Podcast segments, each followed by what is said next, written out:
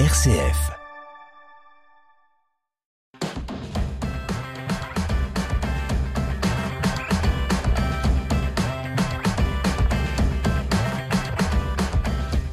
Au sommaire de vitamine C, les chrétiens du Pakistan à nouveau menacés en cause l'autodafé d'un Coran en Suède.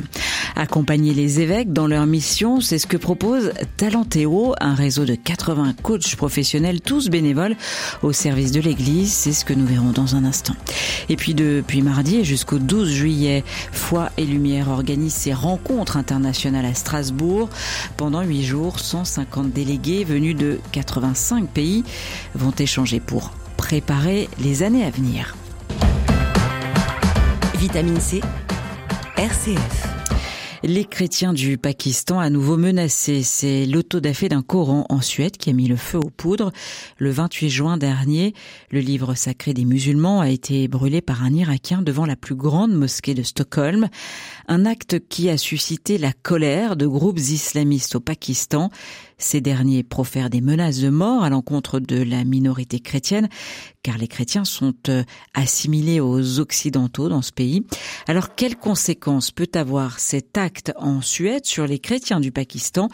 Élément de réponse avec Thomas Oswald, journaliste à l'aide à l'Église en détresse on, craint qu'il y ait une montée des tensions et on craint euh, l'acte de groupes extrémistes euh, qui s'énervent contre les chrétiens parce qu'ils risquent de s'attaquer à ceux qu'ils ont sous la main. Et donc les chrétiens vivent ça déjà au quotidien. Il y a quotidiennement des attaques contre les chrétiens. Ça peut être des petites vexations, ça peut être des enlèvements, des mariages forcés, ça peut être euh, tout simplement le refus de faire monter en carrière un chrétien quand c'est un chrétien. Il n'aura pas un poste important parce que c'est un chrétien et donc on ne veut pas être commandé par un chrétien. Toutes ces petites vexations quotidiennes vont être probablement décuplé pendant le, temps que l'émotion euh, provoquée par cet événement va, continuer à agiter le Pakistan. Il y a même le groupe terroriste euh, Laskar et Jangvi, qui est un groupe euh, de musulmans sunnites extrémistes, qui a appelé à s'attaquer aux chrétiens. Donc on peut craindre effectivement euh, des, conséquences dramatiques. Les évêques pakistanais ont appelé les autorités du pays à protéger les lieux de culte face aux menaces de mort lancées le 1er juillet dernier par euh, ce groupe extrémiste euh, islamique sunnite à l'égard de la minorité chrétienne du pays. Rappelons que les chrétiens du Pakistan représentent à peine 1% de la population de ce pays à majorité musulmane. RCF, vitamine C. Burnout, surmenage, certains évêques sont à bout de souffle. Deux d'entre eux viennent pour ces motifs de remettre leur démission au pape François. Il s'agit de monseigneur Thierry Braque de la Perrière, qui était évêque de Nevers depuis 2011, et de monseigneur Jean-Pierre Battu, évêque de Blois depuis 2015. Tous deux n'ont pas atteint la limite d'âge de 75 ans fixée par l'Église, mais l'un et l'autre assument une grosse fatigue et la lourdeur de la charge d'évêque. Comme eux, d'autres ressentent le poids de la charge et des responsabilités qui leur incombent, une pression qui s'est accentuée avec les révélations des abus sexuels dans l'Église. C'est ce que constate Olivier Pelot, le président de Talentéo, un réseau de 80 coachs professionnels, tous bénévoles au service de l'Église. D'abord, à 65, 68, 70 ans, tous leurs euh, collègues du même âge sont déjà en retraite. Donc, mine de rien, il est clair qu'il y a d'une part une fatigue physique. Il y a aussi un autre élément qui rajoute à cela, c'est une forme de solitude dans l'exercice du ministère épiscopal. La différence évêque-prêtre, euh, même vicaire général, est si nette qu'il y a une forme de solitude et souvent beaucoup portent ça seul. Et puis, il y a aussi toute la gestion de crise que nous vivons en ce moment qui rajoute un poids moral, un poids psychologique, une charge mentale. La crise a mis en évidence la responsabilité de tout le monde, y compris des évêques, dans euh, le fait euh, eh bien d'avoir la responsabilité sur les nominations, le fait de dénoncer quand il le faut, d'accompagner euh, aussi avec soin leurs prêtres. Tout cela rajoute clairement une pression sur leur mission. Olivier Pelot, le président de Talentéo, un réseau de 80 coachs professionnels, euh, tous bénévoles au service de l'Église Talentéo, qui accompagnent justement euh, les évêques qui le souhaitent euh, dans leur mission, en leur proposant notamment des formations. Depuis mardi et jusqu'au 12 juillet, l'association œcuménique Foi et Lumière organise ses rencontres internationales à Strasbourg. Pendant huit jours, 150 délégués venus de 85 pays vont échanger ensemble pour préparer les années à venir de ce beau mouvement dont la vocation est d'intégrer les personnes en situation de handicap mental dans l'Église. Alexis est justement venu accompagner son fils de 16 ans.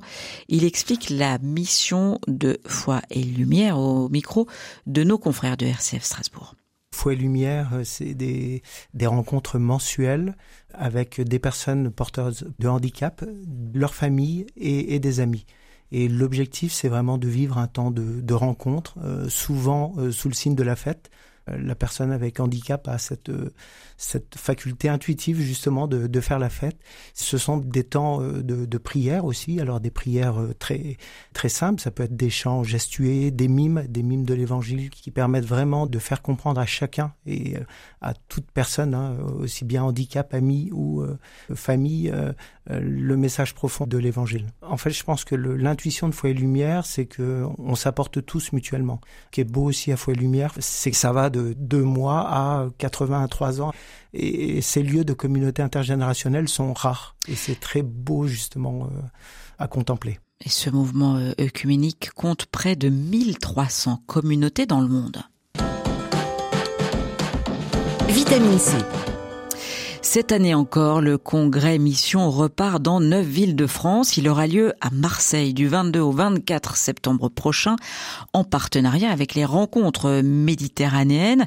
Du 29 septembre au 1er octobre à Besançon, Lille, Lyon, Nantes, Rouen, Toulouse et Tours et le 30 septembre à Versailles pour un congrès Mission Jeune. Le congrès Mission, c'est un véritable laboratoire d'idées et d'expériences pour l'évangélisation. Une occasion de se rencontrer entre acteurs de terrain et de partager des expériences qui portent leurs fruits.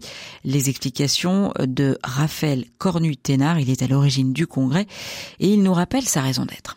Euh, l'idée, c'est de c'est comme une grande rencontre. Notre idée, c'est euh, de mettre en commun nos savoir-faire. Alors oui, c'est des gens de, terrain qui parlent aux gens de terrain. C'est l'ultra local qui parle à l'ultra local. C'est euh, nous avec notre paroisse, euh, on pense que c'est important d'aller dans les cimetières au moment de la Toussaint parce que beaucoup de gens vont visiter leurs morts et, et parfois savent pas très bien comment prier, comment garder l'espérance, sont parfois dans la douleur. Et, et nous, comme bah, comme chrétiens, on est porteurs de cette espérance en la vie éternelle. Donc on s'est dit, bah avec la paroisse, on va faire de l'évangélisation dans les cimetières avant la Toussaint. Alors il nous raconte ça, et puis bah, du coup, bah, moi, paroisse de bien ailleurs, je me dis bah, comment est-ce que nous, on pourrait mettre ça en place dans notre ville, euh, dans notre village? Et, et c'est ce partage d'expérience qui est vraiment le cœur du congrès Mission. Raphaël Cornu-Ténard à l'origine du congrès Mission. Ça y est, le décompte est lancé. Il reste moins d'un mois avant le début des journées mondiales de la jeunesse à Lisbonne, un événement que vous pourrez suivre en direct sur RCF. L'impatience grandit parmi les jeunes Français et pour passer le temps plus vite et bien certain, se retrouve déjà pour préparer cette grande rencontre comme Aubin, jeune lycéen qui part avec le diocèse de Privas. Les JMJ, euh, ça arrive déjà pas souvent et c'est quelque chose euh, bah, d'exceptionnel et que voilà c'est pas quelque chose qu'il faut rater parce que ça nous fait grandir aussi dans notre foi et même ça nous fait avoir plein de belles rencontres. Donc faut pas hésiter à venir. Mais je me prépare bah, déjà avec euh, plusieurs week-ends qui s'organisent où bah, on commence déjà dans le partage du coup un peu des thèmes qui vont être abordés euh, pendant ces JMJ qu'est-ce que je vais emporter? Bah, Déjà, je vais emporter toutes, toutes les affaires nécessaires à la vie pendant ces deux semaines. Et euh, sinon, bah, après, euh, je vais euh, peut-être emporter aussi bah, une Bible parce que ça peut être utile pendant ces temps de partage. Et je vais emporter surtout ma bonne humeur. Les Journées mondiales de la jeunesse, un événement à suivre en direct sur RCF et rcf.fr. Coup de projecteur à présent sur l'exposition Lumière de Sainte qui a débuté cette semaine aux rencontres photographiques d'Arles et qui fait la part belle au pèlerinage des Saintes Marie de la Mer, ce pèlerinage gitan qui intrigue autant qu'il fascine. Une exposition photographique retrace justement son histoire et s'intéresse au regard qu'on lui porte, comme nous l'explique Aurélie de Lonlay, directrice adjointe du festival. C'est une exposition qui a été réalisée par un chercheur au CNRS, Insa Labout, qui a travaillé sur le pèlerinage des saintes donc le pèlerinage euh, gitan aux Saintes et sur sa représentation depuis quasiment les débuts de la photographie. Donc les premières photographies remontent au 19e siècle et puis euh, ça va jusqu'à euh, des photographes très contemporains aujourd'hui. Donc c'est à la fois une manière de rentrer dans ce pèlerinage dans la manière dont il s'est construit, dans la manière dont il a été vu, dans la manière dont il a été et dont il est encore documenté aujourd'hui dans l'importance de la spiritualité et de la présence justement des saintes et en particulier de Sainte Sarah dans le cadre de ce pèlerinage. Lumière de Sainte, une exposition à découvrir jusqu'au 24 septembre aux rencontres euh, photographiques d'Arles. De la musique, à présent l'actualité chrétienne de, de la musique avec les guetteurs et Rejoice. Jamais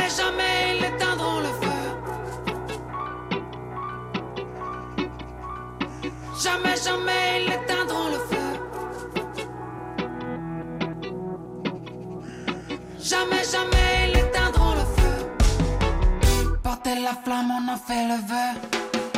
Une nouvelle génération va se lever.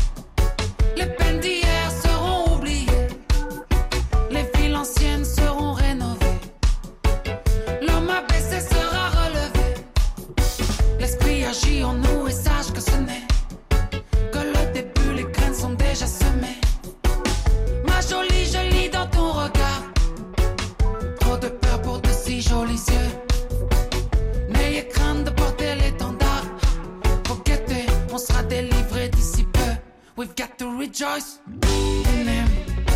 No matter what tomorrow brings. We've got to rejoice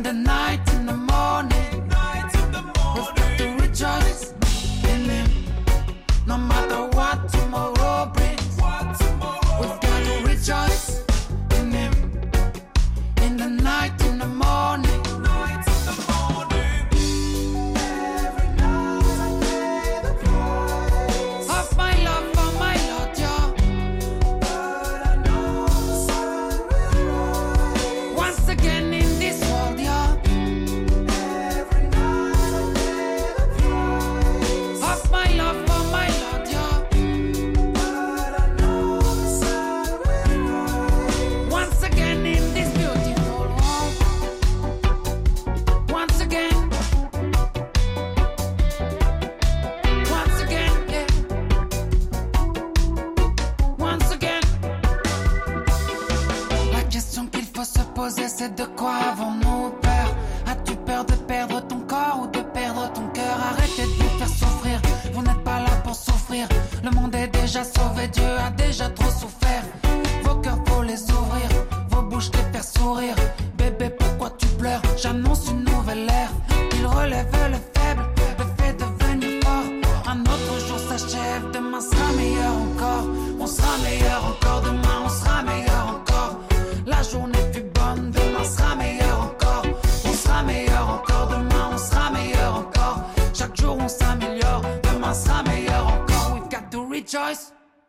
Him.